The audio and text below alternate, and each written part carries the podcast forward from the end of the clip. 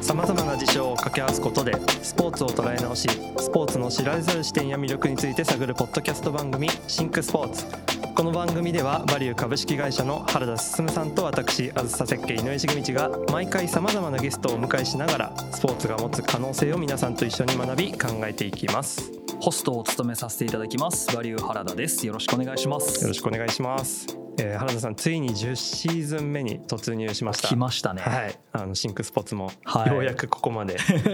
大台に乗りました。大台に乗りました。はい。はい、もう再生回数ももうすぐ1万そうですね。っていうところも見えてきて、はい。皆さんに本当に支えられて続けられてきているわけなんですが今回もですね新しいテーマ4回に分けてお届けしていきます、えーそしてこの記念すべき10回目にふさわしい素敵なゲストに今日は来ていただいてますので,、でテーマがスポーツと今回はアートです。はい。まあくしくもあの、うん。原田さんと僕も、そして今回のゲストの方も、はい。あの美大出身というところであのそれぞれ全然違う大学ではあったりするわけなんですけれども、まあ、その3人が、えー、とスポーツに今回絡めてアートの可能性についてちょっと語っていくシーズンになります、はい。まあなかなかあのスポーツとアートが結びつかない人もいるかもしれないと思うんですけれども、まあ、今回のお話を聞くことで新たな視座を持つことができるのではないかと思っています。それではゲストをお迎えいたします。アートプロデューサーのクリス義恵さんです。よろしくお願いします。よろしくお願いします。よろしくお願いします。では私から簡単にクリスさんのプロフィールをご紹介させていただきます1977年東京都ご出身です。東京造形大学卒業後イタリアのロムスアカデミーにてビジネスデザイン修士号を取得。現在認定 NPO 法人スローレーベル理事長。ミラクル株式会社代表取締役として活動されています。2010年に骨肉腫を発症し右下肢機能が全廃になります。自身の障害福祉との出会いをきっかけに国内外で活躍するアーティストと障害者をつなぐ市民参加型ものづくりスローレーベルを設立。2014年から2020年には横浜パラトリエンナーレの総合ディレクター。2016年にはリオパラリンピックの旗引き継ぎ式ステージアドバイザー。2020年の東京パラリンピック開閉会式ではステージアドバイザーとして企画演出振り付けキャスティングリハーサル運営などに従事されています。2016年第65回横浜文化賞文化芸術奨励賞を受賞。現在 TBS 番組の「昼帯」木曜コメンテーターとしてもご出演されています。日常における非日常をテーマに異分野異文化の人や地域をつなげ対話と競争のプロセスで社会変革を起こすプロジェクトを多く手掛けられています。第1回目はさまざまな活動を進められているクリスさんの原点に迫っていきたいと思います。改めてよろしくお願いします。よろしくお願いします。よろしくお願いしますもうプロフィールの出てくるキーワードがすごい気になるものばかりで結構聞いてらっしゃる方でもうん。身近にん？って思ったキーワード結構あると思うんですけれども、あ、そうです。か。私もこの皆さん美大出身っていう、あそうです。そうなんか美大出身っていうだけでなんか親近感ありますよね。そうですね。勝手やっぱ勝手に ちょっと。経歴見るとも。うあの独特のあおの空気あそうですよね。共有した入試を経て。はい。そうなんですよね。はい。その頃の気持ちに戻って 今日お話しできればと思います。そんな感じでちょっとまあいろいろとはい。本当にもうパラリンピックであったりもそうですし、昼帯っていうねそう。もうみんなが知ってる。そうなんですよ。昨日昼帯でした。そうですよね。はい。まさに実はさっきツイッターちょっと見させていただいてたもう WBC 特集でいもう12時間まるまる野球の話で私全然 WBC 見てなくてもう年度末で WBC 見てませんっていうところから昨日は2時間行きました。かなりタタフな収録ですよねそれって。そうですね。まあでも皆さんの熱い野球に対する思いを聞いて、なるほど面白そうだなって思いながら聞いてました。ただなんか視聴率とかってなんかもう 50%60% いやすごかったらしいですよこの間の、ねあの WBC の盛り上がりは、もうみんな急いで書いてましたからね。僕も。本当ですか？私はなんか周りがあんまり見てる人いなくて。この盛り上がりと私の周りのこのなんか 差はギャップは何なんだって思いましたけど世間的にはすごい盛り上がってみたいでまあ、そういう感じでやっぱりアートとスポーツって、今ね井上さんはどちらかというとまあスポーツからたたまたまみたいなね来てる人ですけれど聞いてる方もそうですよね。スポーツ近い方多いわけですよね。だからそこのスポーツとアートとのつながりみたいなところでのどういう親和性があるのかとかうん。どういう可能性があるのかみたいなところについて、まあ、今回は深掘りしていけたらなっていうところなんですけれども、はい。はい。まずはクリスさんのその生い立ちと、まあはい。今に至るそのまあ原点みたいなはいはいところの話をちょっといろいろと聞かせていただけたらなと思うんですけれども、はい、本当にね今に至るまでっつってもすごい長いプロセスがあるそうですね。まあ、私の、まあ、はい。中学高校時代の話をすると、はい。まあ、今の話の流れで言うと、はい。私も実はバスケ部だったんですよ。おー。中学高校バスケ部のキャプテンやってたんで、めちゃめちゃスポーツ少女だったなるほど。んです。そう美術とかアートやる人って意外とスポーツとは真逆ななんかインドア派みたいなイメージあると思うんですけど私は実は思いっきりバスケ部で、はい。でもバスケ部やりながら部活とは別に作品作りもあのクラスの仲間たちとやってへてー。年間3本作品作ってたんで、まあ、ほぼもうそれで忙しかったんですよ。スケジュールがもう年間3本の作品作りとババスケ部の部活と、はい。あと生徒会もやってたんで もうそれでほぼ私の中学高校時代は終わってて勉強全くしてない。その作品っていうのはまあ、舞台作品ですかね。パフォーマンス作品を、まあ、文化祭とかはい。ダンスコンクールとか、まあ、いろんな行事のたびに20 20分ぐらい20分とか3分とか、まあ、それによって違うんですけどでもいろんなスケール感のショーをクラスメートたちと作ってたので、まあ、それがもう今とやってること変わらないです。はい。もうそこが原点。聞くとなるほど。そうです。忙しさも。忙しさも変わらないし、まあ、はい。生徒会かけるバスケ部かける、はい。この作品作りか、はいはいはいはい。この3つ掛け合わせると今の活動みたいな感じじゃないですか、まあ、NPO やったり作品作ってたりとかほとんど今と変わらないんですけど、まあ、こんな中学高校時代を過ごしながら、はい。高校2年生1年から2年に上がる時に具体的に大学の進路を考え始めるっていうタイミングでリレハンメルオリンピックの開会式の演出をたまたま見てあ私が作りたい作品これだなって思って。そこからまあオリンピックの開会式の演出っていうのを目標にして大学とその先の進路を決めたっていう。あ造形目指すっていうところもリレハンメルの時の？そうです。まあ造形を目指したというよりかは一番その当時美術大学ってすごい縦割りだったので 油絵か彫刻か平面デザインかみたいうんなすごいなんか縦割り激しかったんですよね。でも私がやりたいのってオリンピックの開会式でスケールが大きいので、一番その当時美術大学の中でスケールが大きかったのがアートマネジメントだったと思うんですよ。今だったら芸大の先端芸術とか分野横断型の表現ジャンルあると思うんですけど当時はなかったのでまあアートマネジメントが一番社会と文化をつなぐっていう意味ではスケールが大きかったから、まあ、そこに行ったっていうのもあるし、まあ、その後一旦働いてお金貯めて大学院でドムスアカデミー行ってるんですけど、はいそれもやっぱビジネスデザインっていうのがいろんなインダストリアルとかファッションとか、そういういろんなデザイン分野の中でビジネスデザインが一番スケールが大きかったっていう。だかなんか私はスケールのデザインっていうのを追い求めながらはあ。キャリアを積んできたんですね。なるほ。どですね。だから特定のなんたらデザインとかなんたらアートみたいな絞るんじゃなくて初めから横断することを。そうです。なぜなら、はい。オリンピックの開会式っていうのは、うん。通常、まあ、この間コロナ禍で人数絞ってましたけど、はい。通常では3000人ぐらいのキャストが出てくるんですよ。でまあ、舞台はスタジアムになるわけじゃないですか、うん。しかもは7万人8万人規模のスタジアムになるじゃないですか。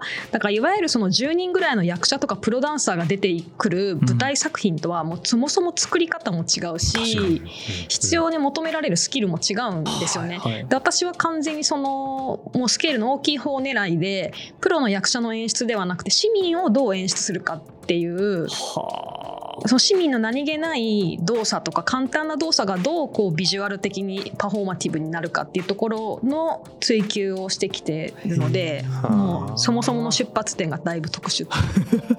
いやだってそれが高1から高2に上がるときにそうですね。今みたいな言語化はしてないにしてもその感覚的にそうですね。判断されてたってことですよね。うん、だなんかそのいろんな、まあ、美術の大学とかはい進路を考えるときに、まあ、パフォーミングアーツはやりたいと思ってたけど、うんうん演劇をやるのかミュージカルやるのかまたは映画とかテレビとかの世界行くのかっていうのでまた全然進む道違うしでもともと私は小学校の頃からやっぱり環境問題とかいろんな平和活動に興味があって社会的な活動に興味があって何かそういう平和活動に従事したいっていう気持ちも一方であったので。はい手段としてはまあアートなんだけれども目的としては平和活動ってなった時、まあ、オリンピックって平和の祭典なので、まさに開会式が自分のやりたいことに一番ハマったっていう。なるほどじゃあそういう感覚さ小学生の頃からっておっしゃってましたけどそういった感覚って一番最初に考え始めたのってどんなタイミングだったかって覚えてらっしゃいます？まあ、小中高だいぶあの私立の学校で変わは一貫教育で変わってる学校だったのででカトリック系の学校だったので、うん。もう日頃からそういう難民問題とか環境問題とかを考えさせられるような時間道徳の授業とかってなかったんですけど。逆にそういうことを考える時間が、うん。まあ、授業がない外にあったり、はいあとまあ元の母校がフランスの学校だったりとかっていうこともあっへてー。先生の中にフランス人まあ、いわゆるシスターというかフランス語でメールなんですけど、メールの中にフランス人の方いたりとか、国際交流も非常に盛んだったのではあ。なんかもう子どもの頃からそういう意味でのダイバーシティみたいなのはうん。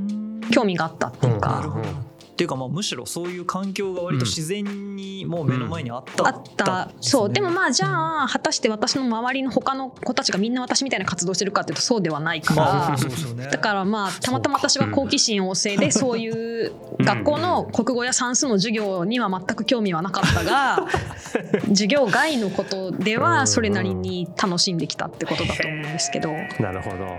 自分の高校1年生から2年生に上がる時の感覚みたいなところと考えるとまずそのオリンピックの開会式を誰かがやってるっていう感覚がそもそもないというか勝手に起こってるものというかうん。自分とは全く関係のない延長線にあるものだと思っうん。想像ができないうん。確かに。テレビの中の出来事ってどうしても僕は思ってしまってたと思うんですよ当時。考えもしなかそうでったですすね。まあでももう当時すでにその自分が年間3本作ってた作品ってそうですね。40人の生徒たちを演出するみたいなスケール感のことやってるんで自分自身が振り付けダンスが専門じゃないから振り付けるわけじゃなくて、はい。振り付ける子はダンスをレッスン習ってる子とかダンスが得意な子が振り付けるけれども、はい。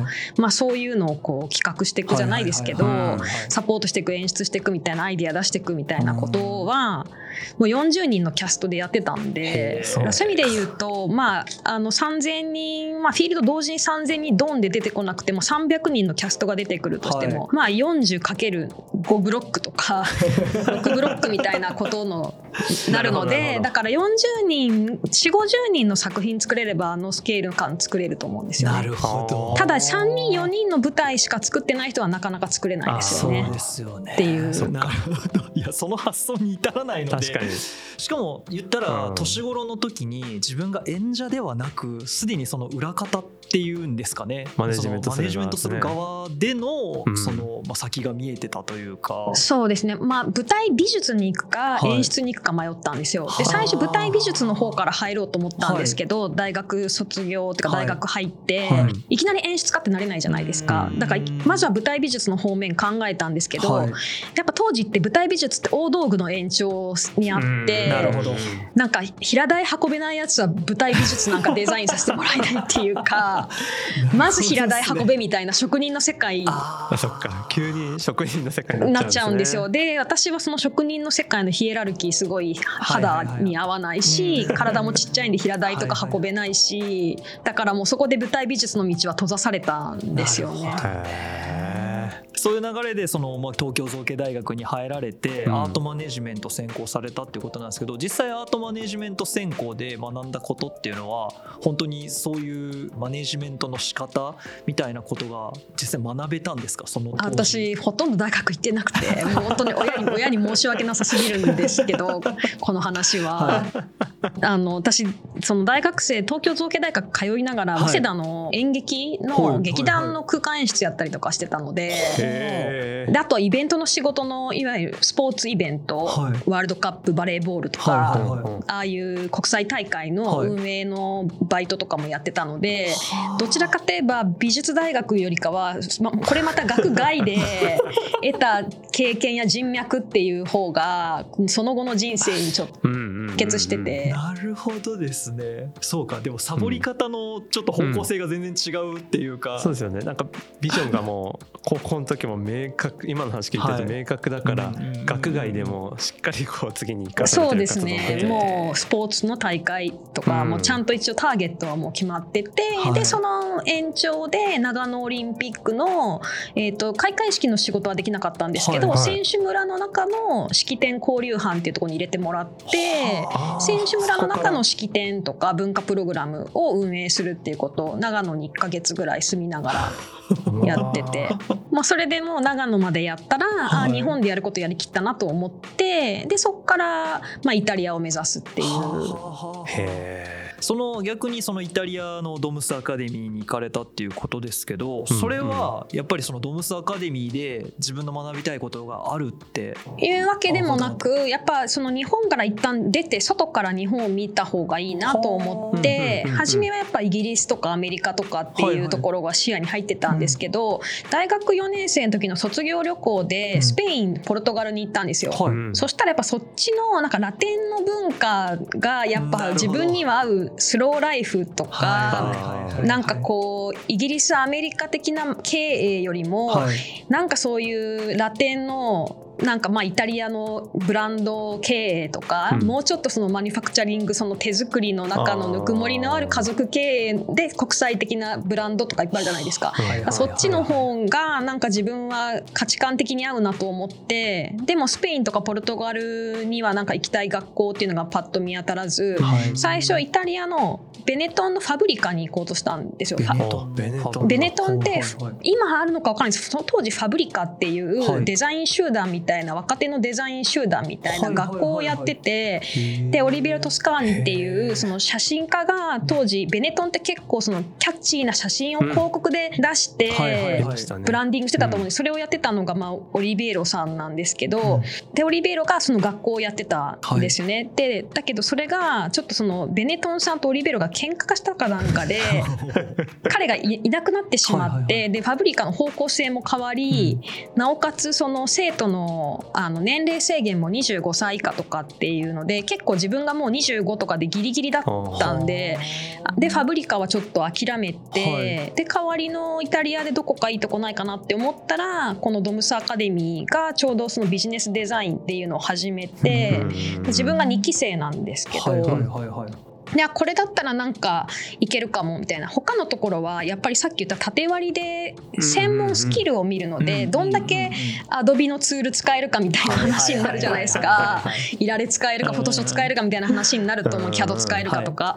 でも私はいられもフォトショーも CAD もそんな使えないしでもアイディアはある。はい。じ実行するその実現具現化する力もあるっていう中で、まあ、ビジネスデザインだったらいけアイディアで勝負できたっていうなるほどか自分の持ってるのスキルで勝負できたのでへビジビジネスデザインになったっていう。なるほど。ビジネスデザインって具体的にどんな感じのことやるんですか？まあ、ビジネスをデザインするっていう感じなので、い。わゆる MBA みたいな経営学ではなくて、はい。例えば昔ながらの本を本屋で買うっていうはいところに Amazon みたいな仕組みができたっていうのは仕組みのデザインビジネスのデザインですよね。うんうん革新ビジネスのイノベーションですよね。うんああいうことですね。本当に新規事業というかそうです。イノベーションを。起こすっていう、うんうんうん。だそっちをデザインしていくことなのでだからはい。運用とか私すごい苦手なんですよ。01で何かを形にするなんだろうアイディア出すっていうか、クリエーションするのは得意なんですけどクリエーションしたものを運用してコスパよく回していくっていう 運用マネジメント苦手なんですよ。なるほど。あの今めちゃめちゃ僕刺さってます。だからだから私は MBA じゃなくて MBD の方なんですよね。なるほど。なるほどじゃあ実際ドムスアカデミーでその学んでからのその自分のその生き方であったりとか、自分の仕事の仕方みたいなところにすごいなんかこう納得感というかあの全く変わりました価値観。あそうなんですね、うん、やっぱりその私実はその小中高とこんなにクリエイティブな活動してるのに、はい。美術とか成績めっちゃ悪かったんですよ。図工とか美術の成績めっちゃ悪くて評価されなかったです先生から。仲間からは評価同級生からは評価されたけど先生からの評価めちゃくちゃ低くて。で大学生になって作品作っても、うん。結局自分が既存のジャンルを超えた作品を作ってるから、はい。出すコンペもないし評価してくれる人もいないんですよ。だから美術の業界で発表すればそれは美術じゃないって言われるし、演劇舞台の場所であの出せばい。そんなの演劇じゃないって言われるし、どこで誰が自分の作品を評価してくれるのか分からなくてだからめちゃくちゃ自分に自信 自分のクリエイティブに対する自信がなかった。もうダメ出しばかりされてて誰にも評価されない20代だったんですね。でそれでイタリアに行ってみたら、はい。イタリアですごく評価されたんですよ。自分のクリエイティビティが。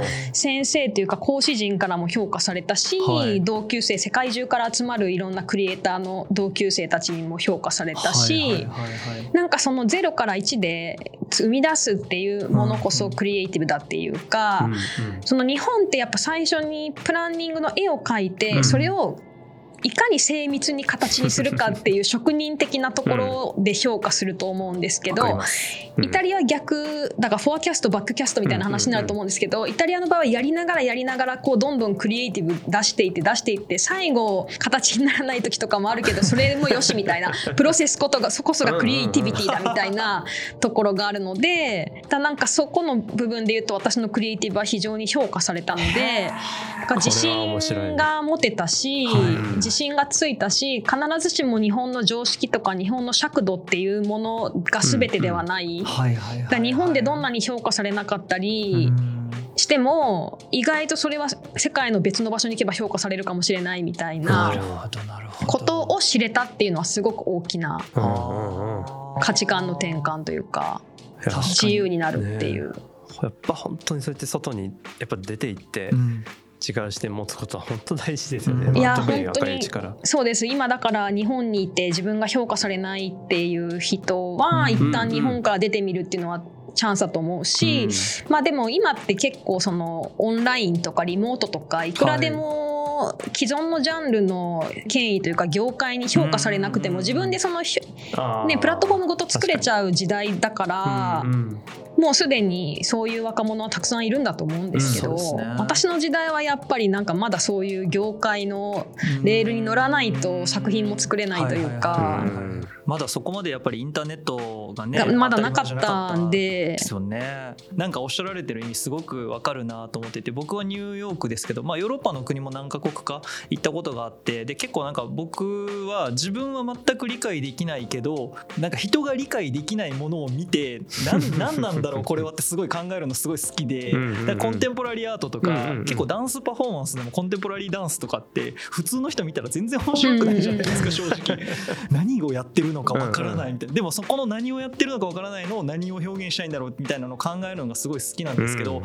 結構やっぱりあの欧米、まあ、特にどちらかというとヨーロッパの方ってそういうコンテンポラリーなものに対してのなんかこう受け幅がうん。すごく広いし、はい。なんか皆さんのその理解し理解しようとしてるのか単純にそれを楽しんでるのかよくわかんないですけど。そこをなんか想像できるんですよね。ね。多分想像の余地があるっていうところに対して寛容なので、はい。それをこう見ながら想像することを楽しめるんですけど、うん日本人ってそこ正解を探ろうとしちゃうので。それ。だからやっぱりその作り手も苦しいし、はい。マーケットも広がらないし なるほど。やっぱそれはまあ干渉教育に問題があるのか、うん。まあはい教育の問題なのかなとは思いますけど。なるほど。やっぱこれもね、あのはい。今まで話してるスポーツの見る文化と一緒で、はい。やっぱこの正しく見るお作法あのサッカーも野球もうん。座って行儀よく、うんうんトイレの時だけよみたいな。それがなんか僕も美術鑑賞もなんか本当にあの予習してうん作者のはいはいはいはい。こういうメッセージを読み切って理解してからこの絵を見なさいみたいなあれなんかすっ飛ばしてこう感覚的に楽しんでる人はお前知らないなみたいな、うん。そういう何か壁がはいはいこはいはいはい。う文化的に結構長くつこううん。紡がれちゃってるからこそ。そうですね。ねなかなかうん。なんかワークしないんじゃないかなって余白がない感じがうんしますよね、何か。をそうだから分かりやすいものじゃないと受けないっていうことですそうですね。か何を表現してるかそれが分かりやすいか、うん。それが正解で当たるかどうかみたいな、うん。うん。それがやっぱあるんですよ。ね、うん。日本は。だから逆にさからそれでクリスさんはもうイタリアに行ってこんな世界があるんだこれが評価してもらえる世界があるんだっていうことをまあ肌で感じられてその時イタリアでキャリアを伸ばしていくみたいなイメージもあったんですか？もあったんですけど、は当時結構イタリアが移民政策が厳しくなってはあ。ビザが取りづらくなってたんですね。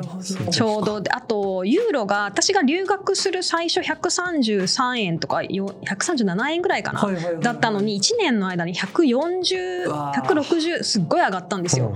で当初これぐらいで1年間留学できるだろうって思ってた費用が貯金が思った以上にかかってしまってはい。だ後半預金残高ないとビザの延長ができないから親に借金したりとかしてでなんとかこうあのビザの延長して13ヶ月、要は大学院ギリギリあうんの卒業するまではいたんですけど、はい。やっぱそのまま延長するっていうのがなかなかハードル高くて。うんだったらあの3ヶ月っていう中で行ったり来たりするっていう道もあるかなと思って、はい。そのままイタリアのクライアントは何人かいたので、ほうまあ、そこの仕事はやりながらはい。日本とリモートでやったり3ヶ月おきに日本とミラノ行ったり来たりしながら。すごいな。仕事して仕事したっていうかであのそのイタリアに行くまでははい。フリーターだったと思うんです。ただのバイトしてイベントの仕事してはい。お金稼いでそれで作品作ってとかってまあはいはいはい割とフリーターに近かったんですけどイタリアから帰ってきたらフリーランスとしてちゃんとその自分のクリエイティブで食べていくっていうふうに決めていってたので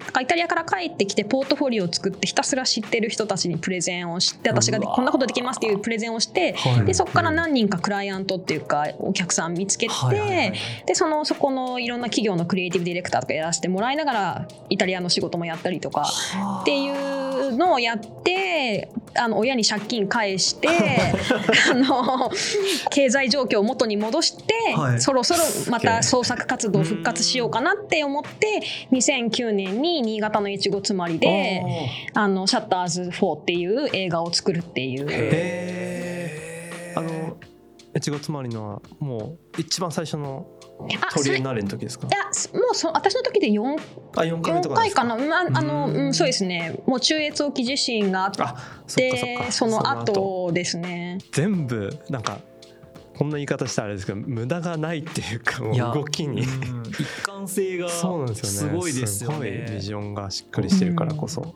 その途中でブレたりとかってなかったんですか？なんか他のことやりたいなとか、あの私の中ではい。ブレはなくて、はい。全部無駄がなくて一個一個選択するときに、はい。このビジョンにとってこれが必要かどうかって判断で動いてるんですけど、うん。それは私はその5年10年先のビジョンを持ててるから選べるんですけど、はい。周りの人からしてみたらそんな5年10年先なんて見えないから毎回私が違うことやってるように見えて。なんてブレブレなやつなんだこいつ何やりたいアートやってると思ったらデザインやり始めてイタリア行き始めたりイベントやり始めたりなこいつ何やりたいんだろうって周りの人は思ってたと思いますよ。ただ私はその自分が作るものに必要なピースを一つずつこう集めてただけなんですけど。いやこれはね多分すごく今僕めちゃめちゃ刺さってますけど。勇気づけられる人すごく多いんじゃないかなと思います。いやそうですよね、うんうん。今多分クリスさん今のポジションがちゃんとあって、うん今こうやって振り返ってるから全部僕らからしてみると一貫してるように見えるけど、確かにこれ横にいる時は誰にも分かってもらえなかったですよ。そうですよね、うん、私のこんな先の未来なんて。だって私が16歳17歳の時まだ東京大会が東京でオリンピックが開かれることも決まってないような時に、オリンピックの開会式の演出がしたいなんてこいつバカかみたいな話じゃないですか。できるわけないじゃんみたいな。でそれは20歳になって美術大学に行ったとしても美術大学なんで来たんですか？オリンピックの開会式演出したいからです。バカかみたいな話じゃないですか。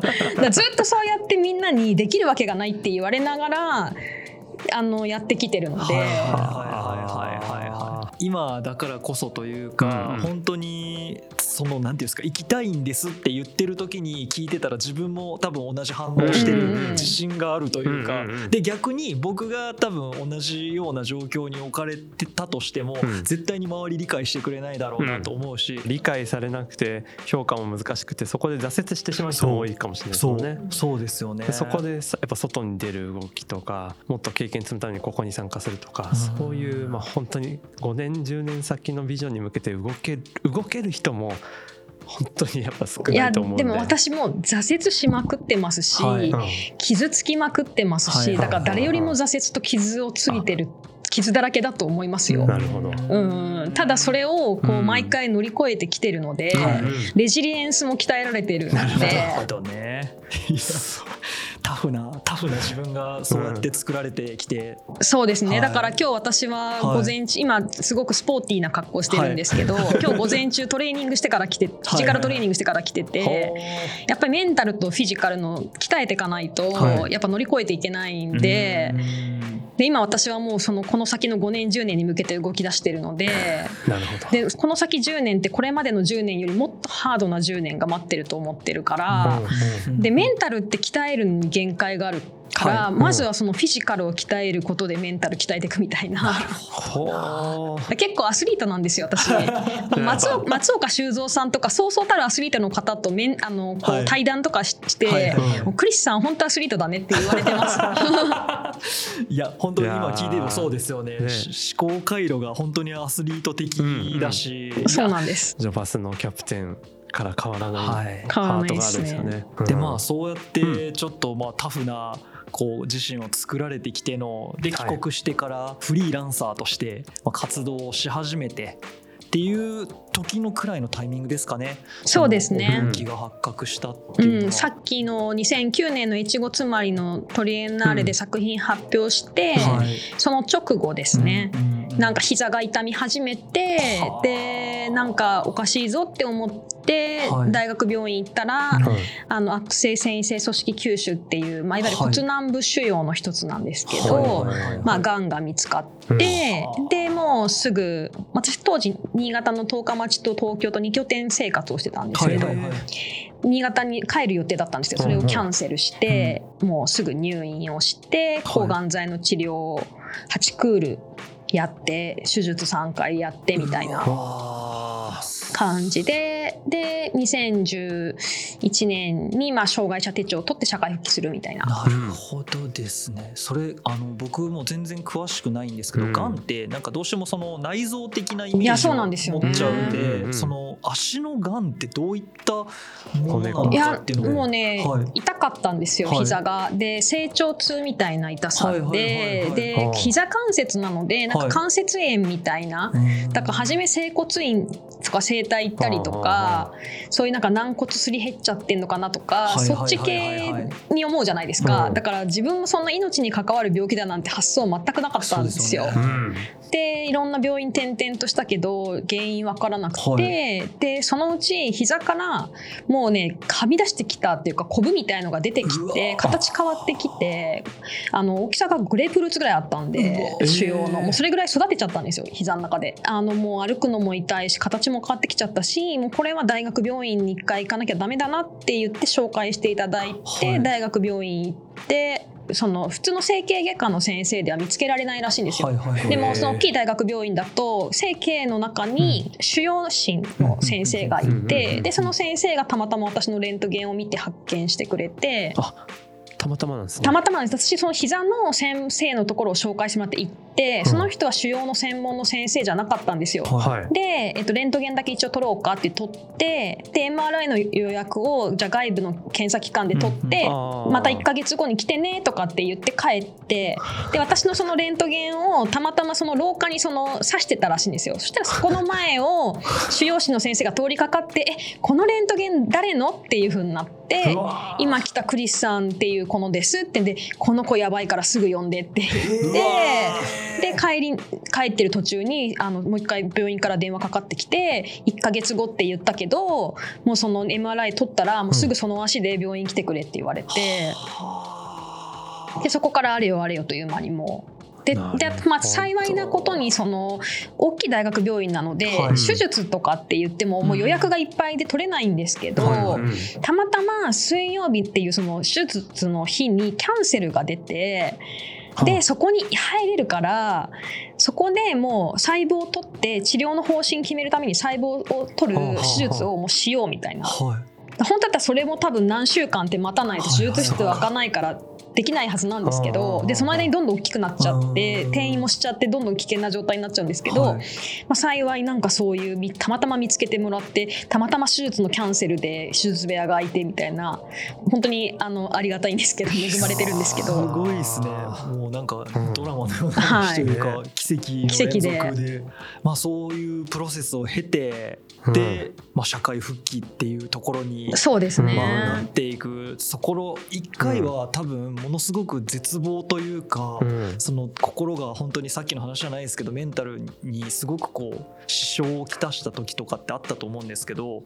そうですね。なんかでもね私的にははい。病気になった時とかすごい辛かったけど、はい。でもそれよりも20代のはい。自分のクリエイティブを批判されまくってた時の方がメンタル的には辛かったかな。なるほど。えじゃあそこでもうなんかそのいまあ生きてることにというかそのまあ言ったら足がその思うように動かなくなってしまうっていうことよりもあそうですね。もうそれは全然なんだろう。まあ例えば私髪の毛2回抜けたりとかしてる抗がん剤で。まあそういうなんか見た目の変化みたいなこととか足が人工関節になることとか、はそんなことって言ったらちょっとあれですけど、はい。それと生きるっていう命を助けるってことは命助ける命が大事だと思うから、うんそこに選択の余地はないっていうか、はい。迷いなく命を取るし、はい。生きてるだけでありがたいなって思える状態になったから、うん。自分のクリエイティブが評価されないとか、はい。夢が叶えられないみたいな、はい。夢や目標みたいなことよりも、はい。今この瞬間生きてることのが大事っていうふうにはい大きくその価値観がここでまた転換してるのなで逆に楽になりましたよね。そのーこれまでは人と違う体であることが、はい。とか人と違う思考とか体であるっていうことがうん。なんか受け入れられなくって、みんなと一緒じゃない自分に対してすごくその同調圧力に負けて苦しかったんだけど、障害者手帳を取ってしまったら、はもう物理的に体の形が違うんだから違って当たり前っていう風になって開き直れたんですよ。みんなと一緒のことをできなくてもいいしなくてもいい自分を手に入れたらなんか逆にメンタルは自由になったんで。初めて聞く価値観すぎそうですね。てこのちょっとなんか僕今 なんか何とも言えない気持ちになってるんですけど、うん。そんな考え方あるんですね。うん。うん。まあ、それぐらいだから20代つしんどかったんだと思うんですけど病気になっちゃうぐらいしんどかったんだと思うん。でだからもうストレスの凝縮版で病気になったと思ってますから。壮絶というか、その心の変化の部分がうんなんか目標とかやろうとしてることってずっと変わってないのに、なん。かそこに至るまでの自分のなんていうんですか適応力というか、うん。メンタルを適応させていくところにすごくクリスさん長けてらっしゃるんだなっていうのは今のお話聞きながら、まあしなやかにって感じですよね。ね。うん。ある意味軸が一本通ってるからこそですよね。そうね。そこにどうたどり着くかをすごいポジティブに捉えてっていう。そうですね。だ逆にその軸を失った途端に私はもう どう生きていったらいいのかわからなくなりますね。な絶対になってほしくない。いやでもあの去年そうだったですよ。えー。やっぱパラリンピックオリンピック・パラリンピックっていう大きなここまでうんうん。20年ぐらいかけてやってきたものをやり終わって。こっからどうしようっていう去年はまさに1年間その軸がなくなって私これここからどうやって生きていけばいいんだろうって感じでしたけどね。なる。ほどいやちょっとこの辺りの話は、うん。あのちょっと以降のエピソードでも,、はいもっともっと深掘りさせていただきたいと思いますのでとりあえずちょっと今回はお時はい。間この辺りということで、はい。また次回引き続きお楽しみに。もうあの気になって気になってまだまだしょうがないんですけど いやいやそうなんですよはい続きはまた次回ということで、はい。クリスさんありがとうございました。ありがとうございました。あずさ設計が提供するシンクスポーツは毎週月曜朝7時に配信予定ですぜひ次回もお聞きくださいご視聴ありがとうございましたありがとうございました。